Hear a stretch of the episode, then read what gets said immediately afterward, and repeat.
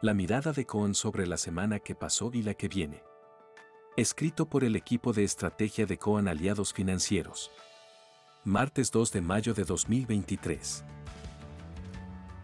La última semana de abril resultó positiva para los mercados globales, con ganancias en renta fija y variable, mientras que los commodities experimentaron bajas generalizadas y el dólar tuvo una ligera apreciación a nivel global. La desaceleración en el nivel de actividad y la disminución de la inflación respaldaron una leve caída en los rendimientos de los bonos del Tesoro, al mismo tiempo que la temporada de balances del primer cuarto de 2023 está presentando resultados mejores a los esperados, principalmente en los sectores de comunicación y tecnología. En este contexto, abril concluyó con ganancias en acciones y bonos, lo que permitió que nuestras carteras globales continúen recuperándose de la fuerte caída que sufrieron en el primer semestre del año pasado. Lo más relevante de esta semana que empieza será la reunión de la Fed, en la que muy probablemente se definirá el último incremento de tasas de este ciclo de ajuste hasta 5,25%, y los datos de empleo de abril. El escenario de soft landing se mantiene, pero será cada vez más cuestionado si la actividad desacelera más rápidamente y la inflación no disminuye al ritmo deseado. La última semana fue desfavorable para el mercado local, donde la incertidumbre y la volatilidad siguen en aumento. La falta de dirección en un contexto en el que el Banco Central continúa perdiendo reservas internacionales y con la inflación acelerando de manera peligrosa, obligan a los inversores a buscar cada vez más cobertura. La sequía representa un duro golpe para una transición sin sobresaltos y acelera los tiempos para lograr una macroeconomía más sana y estable.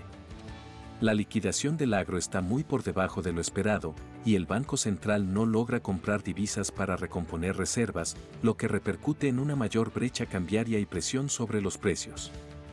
La inflación rápidamente se va ubicando en un nuevo escalón más alto, lo que llevó a que el Banco Central acelere el ritmo de devaluación y que suban nuevamente las tasas de interés. Es una medida necesaria para el corto plazo pero que a mediano plazo significará mayor emisión y por ende más inflación.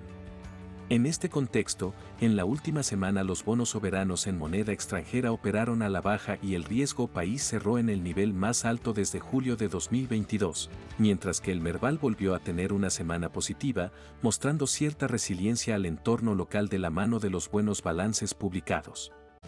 En cuanto a los bonos en moneda local, la demanda volvió a concentrarse en los bonos ajustables por tipo de cambio que vencen en 2024, seguido por los bonos ajustables por inflación. Comienza otra semana con fuerte tensión cambiaria, en la que el gobierno dispuso nuevas medidas para contener los dólares financieros y un mayor control de cambios.